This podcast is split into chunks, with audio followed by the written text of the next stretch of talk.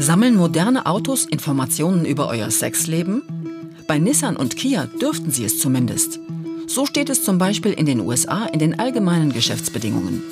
Moderne Autos sind auch im Innenraum mit Kameras, Trackern oder Mikrofonen ausgestattet.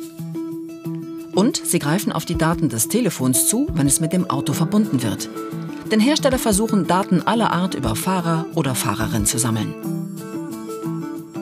Das fand die Mozilla Foundation heraus.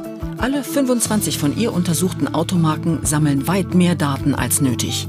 Das sei ein Albtraum für die Privatsphäre. 84 Prozent der Unternehmen geben der Studie zufolge persönliche Nutzerdaten an andere Unternehmen weiter.